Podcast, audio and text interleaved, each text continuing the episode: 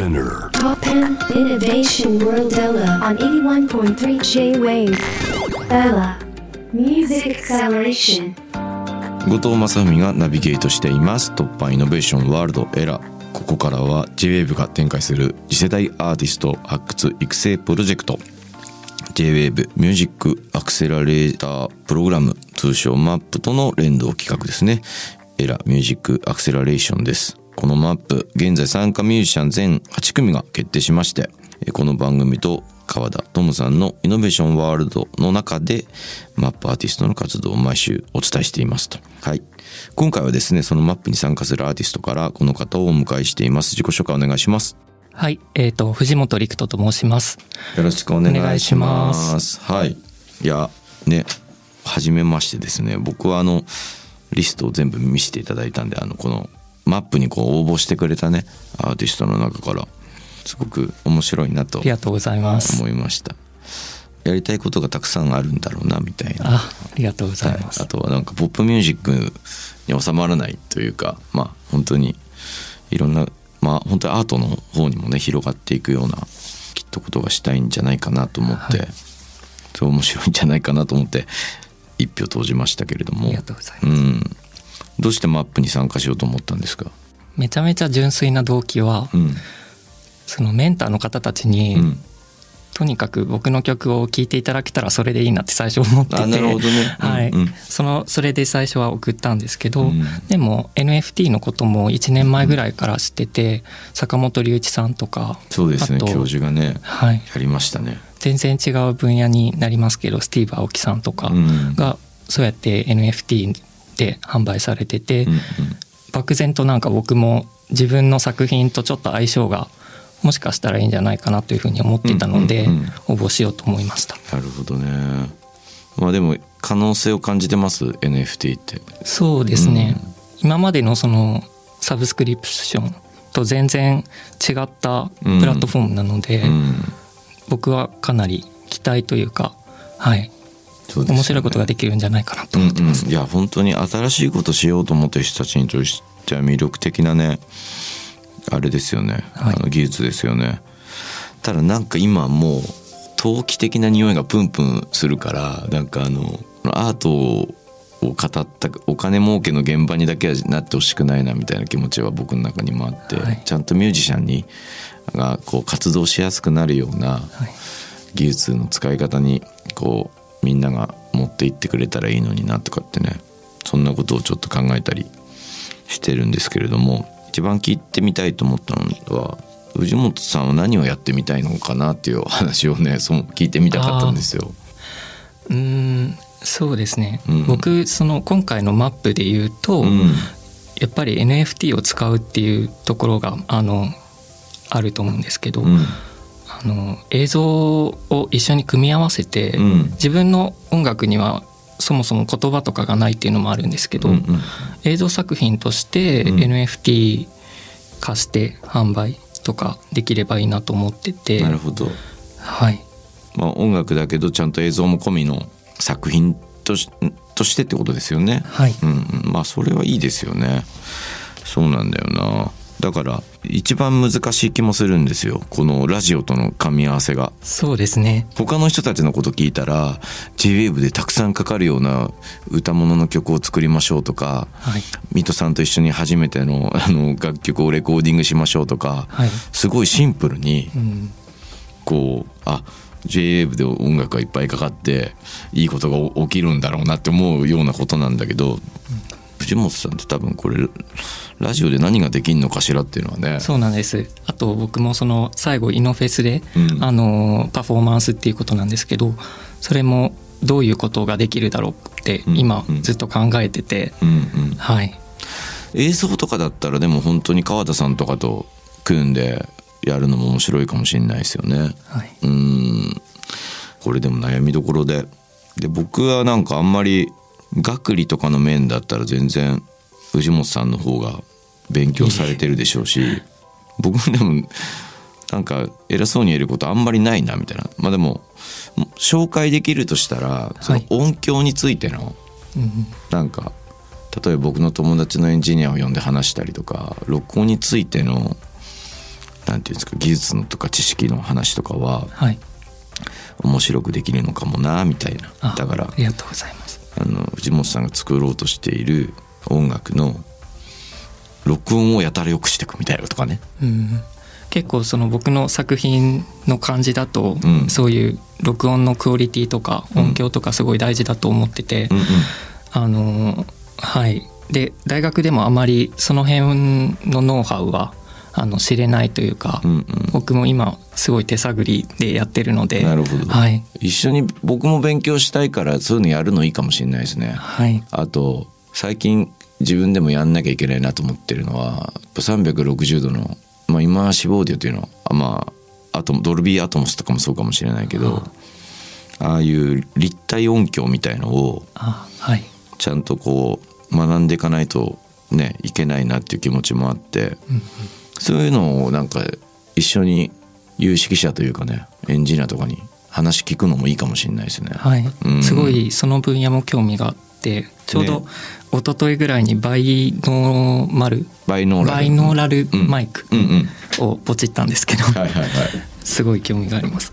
そうなんだよね。あれ高いのはね本当に高いからねはい。100万円とかする、ねマイクとかあるんで。はい、いやでもそう録音のなんか世界とかもすごく広くてそうそう。やっぱり僕とかはもうずっとスタジオの文化で来ちゃったからあそうそう。でも多分そういうのってなかなか入っていく機会がない場所でもあるっていうかね。そうですね。DTM でやったらまあそれでも本当にいい音楽は作れるしあ、うん、関わらなくても全然楽しくやっていけるんだけどはい。でもそういうのもできたら面白いかもなとかちょっと思ったりとかはい。映像でやるならねとかパフォーマンスの時も音が立体的に動いたら面白いもんね絶対ね。そうですね。うん映像に合わせて。はい、こうステレオにこう収めないでもしかしたら例えば川田さんとかに相談して絵絵とか自分のなんかこう映像的なエフェクトとかも空間の中を漂うようにして、それに合わせて音が動くとかね。はい。そういう感じにしてったら広がりますよね全然インストの音楽ってね。はい。うん、なんでまあ僕が協力できるのはそういう感じがいいのかなっていう。ね。まあなんか歌物作って一緒に流しましょうって感じでもないから。はい。ね。だから一番難しいから面白いんじゃないですかね。そうですね。ね藤本さんがどこに着地されるかっていうのは、はい、うん。なんかどうしても僕だけのあの全て僕だけでは完成できないものだと思ってるので、うん。それこそあのいろんな映像が作れる人とかそうですね。いうアートの領域の人もうんうん。一緒にこう巻き込みながら、はい。なんか面白いことをできればいいなって、そうですよね、はい。まあでもすごい人真鍋さんとかいるからうん、面白いやなんか演出とかはできそうですよねそっちはね、なんで僕はなんかその音を良くしていくところにテクスチャーとかが良くなったりとか、はい。面白いエフェクトだったりとか変な機材もいっぱい持ってるんであ。そういうのを一緒に試してはい、うわこのエフェクトは面白いとか、うんこの古い機材なんでこんな音になるんだろうとか、うん、そういうのやってったら面白いかもしれないですね。そしはい。あとラジオのを聞いてる人たちも面白いしうん、機材オタクとしては機材の話をする場所が一つでも増えると楽しいみたいなところがあるんで、なんかそういうのをやっていけたらはい。なんかあれですね。変なラジオになってきそうですね。はい。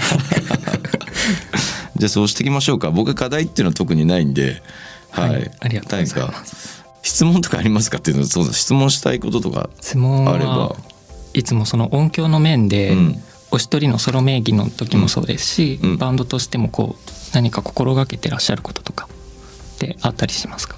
大事なのははい。環境だと思ってるんで、うん、とにかくここ何年かは環境を整えることに不信してましたね、うん。自分のスタジオで正しくモニタリングできるように整えていくみたいなこと、はい。全然楽しくないんですよ。そしてそこで出来上がった音って。めちゃくちゃあのフラットにしていく作業なんで、はい。良くないものが良くないってことが分かる環境を作るっていうのがうん。すごい大事で。はい。良さに向かっていくとリスニングのいい自分がいい音に聞こえるように環境を整えていくことってそんなに難しくなくてはい。いいアンプ買ったりとか、うん、いいスピーカー買ったりとかそりゃ良くなるよって感じがするんですけどはい。自分の良くないところに気づくのってすごく難しくて、うん。こうちょっとなんていうかな音がよく聞こえないなとか日本のギターがそれ干渉し合ってて、惜しいところが聞こえないなとか、うん。あこのレコーディングはなんだろうなドラムのマイキングがあんまり良くないんじゃないかなとかあ本人をやってるつもりでもあここはなんていうかな手が回ってなかったんだなっていう関心のなかった帯域とかのことがよくわかるっていうかね、ーうんとにかくすごくフラットな環境を得ることが大事だなと思っていて、うん。はい。うん。そうですよね。そう。だから作り手は自分の気持ちいいとかに、まあ一応向かうんですけどそのためには前提はなんかあの気持ち悪さも分かるような環境をとにかく用意するみたいな、はい。そういうのをすごく大事にしてるかな、まああとはでも本当に大事なのはね知ったつもりにならないこと大事かなと思いますね、い、つでも勉強ができるっていうか、うん。それは若いミュージシャンと一緒に仕事した時もあそういうふうに考えてるんだみたいなことを思えなくなったら結構まずいなって思ったりするんですよね、私はこうだからこうだっていうやり方をなるべく作らない方がいいんじゃないかなと思ってて。そうそうそう。だから慣れてくると毎回仕事って思うとねはい。同じプラグインとか使い出すんですよね。もうこの設定だったら間違いないから、はい。みたいな。EQ もまあプリセットとか自分なりのこうセッティングを全部用意しといて、それ立ち上げて「はいはいはい」ってやっていけばそれはまとまるんですけど、これ毎回やってるの怖いなみたいなはい。気持ちがあるっていうかだから本当は僕は即興的に音楽に接してる方が好きですね、だからねポップミュージックやってて僕はまあ思いっきりバンドをやってるんでコンサートする時に面白くないなって思う瞬間は演奏することが決まりすぎている時、あうん。まあ、このフレーズ弾いてあはい。この歌歌ってでこの長さで曲が終わってみたいのがうんあんまり好きじゃなくてエクストラタイムの方が好きなんですよね。はい。誰か、まあ、一一応きっかけだけは決まっててみたいな。うん。そこまで何やってもいいみたいなはい方が好きで、僕もすごい好きです。そういう、ね。はい。そうそう。だから本当は音楽って会話するみたいにやりたいっていうか、うんいやここ盛り上がったから音大きくなるでしょって思うしみんな興奮したらそれテンポ上がるでしょって思ったりするんで、はい。なんかそういう風に音楽に接したいなみたいな思いますね。その時のパッションとかもすごい大事にしたいっていうか、うんうん。今めちゃくちゃいい音だって思ったこととかすごい大事なことなんじゃないかなと思うっていうかね、うん。それをレコーディングしてる時とかに。あえーなんでこんなにいい音だと今感じたんだろうみたいなことも含めて記録していきたいみたいな、うん。翌日にはもしかしたらそう思わなくなっちゃうかもしれないんですけど。あすごくわかります。ね。はい。でも録音する時にそういうことすごい大事だなと思ったり。はい。人のボーカルとか撮ってる時になんか今の一回だけなんか違う歌い方したなみたいな やつとかものすごく使いたくなるんですよね。うん。なんかその今しかやんないしその瞬間が撮れたんだみたいなことを思うとちょっと変えた歌い回しとかね。うん本当ニュアンスとかの違いだったりするんですけど喉の使い方とか、はい。はい。そんなんすごい好きで。うん。なんか音のディティールとかはねすごい実はめちゃくちゃ大事だと思ってます。あすごいお聞きできてよかったです。はい。はい。そうそうテクスチャーとかそういうみんなが聞いてないような、その本当にその音の肌触りみたいのって実はめちゃくちゃ聞いててうん。それはなんかみんなはすごいもっと大きく記号として曲とかを聞くから注目しないんですけどすごいそういうのが好きです。あなんでもしあれだったら藤本さんとそういうテクスチャーの世界にこう入っていけたらね、そうですね。ね。なんか僕の勝手な一つこだわりがそのテクスチャーのあれであって、うん。あのもともとずっとクラシックベースでやってたっていうのもあって、はそういうシンセとかうん。でもなんて言うんだろうな。こうエレクトロニックミュージックみたいなそういうテイストの曲を作る時でも、うん。あまりただ打ち込みをするみたいなのにまだ抵抗というか、うんうん。ちょっとあまり好きではなくてわかります。いつもあの絶対あのレコーディングというか音としてそれをうんうん。記録して後でまあ編集なりうんうんうんするっていう形をとってるんですけど後藤さんはそういう打ち込みとかに対してどういう気持ちをお持ちですか、いや僕はでもクオンタイズしたら面白くなくなるって思っちゃうんですよね、うん。だからファーストソロのファーストは一回まあう打ち込みで作ったんですけど、はい手動で全部ずらしていくっていう音符をお だからそのソフトのそのまあなんてヒューマナイズボタンみたいなのも使わず、はい。自分で揺らぎを作っていくっていう実験をしました。どうやったら揺らぐのかなみたいな、うん。そうそう。打ち込みは揺らげるのかみたいなうん。ことを考えながら、うん。そのそうなんですよね。グリッド上に音があることになんか結構抵抗があって、はい。そうそう。世界中の音楽がグリッドを目指してるのが嫌だなって思ったんですよ。うん。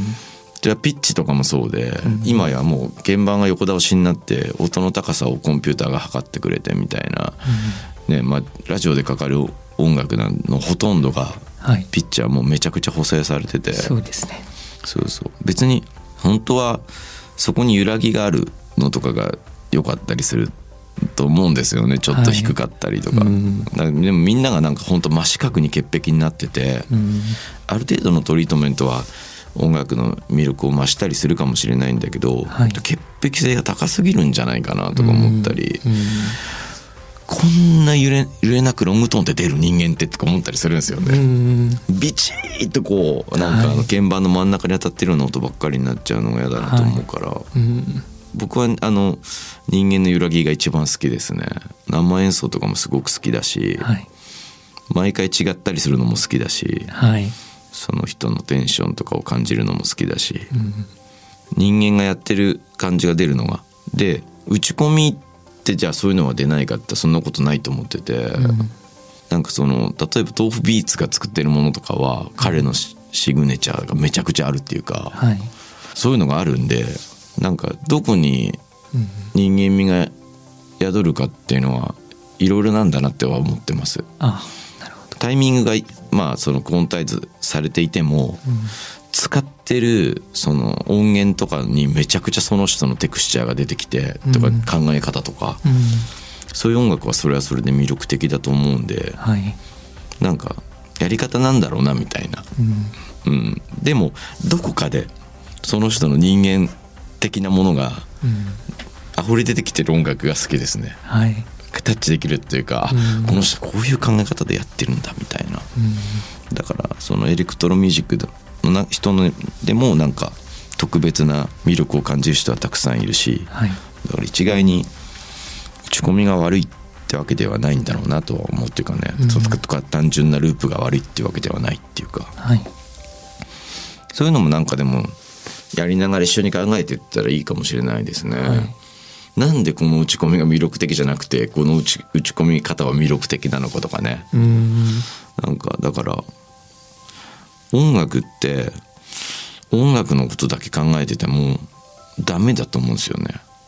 でこのフィールドレコーディング入門も今日ゲスト本当はい。ね柳沢さんがいらっしゃってましたけどこの本なんか藤本さんも読んでるってことで。そうなんです。ちょうど最近買ったばっかりで。はい。でもこれを読むと録音に対してはい。の考え方とかうん。いろんな背景、うん、例えば民族学的なことにもつながってくるしそもそも撮るってことのなんていうんですかね客観性って本当にどういうことなんだろうとか、うん。主観と客観の考え方とかはい。いろんなところに広がっていくんで僕はなんかね音楽のことだけ考えてても音楽ってよくなんないって思ってるんですよね。なんかね。そうそう。そういう話も一緒にできたらはい。面白いかもしれないですね。はい。うん、はい。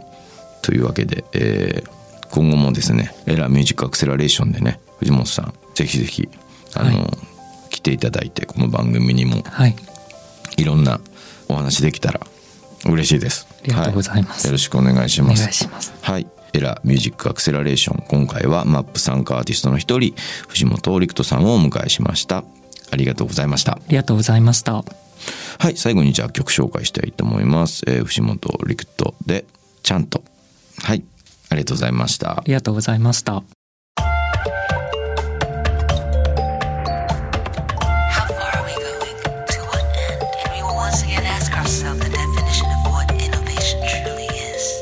You're listening to J-Wave Innovation World Era podcast.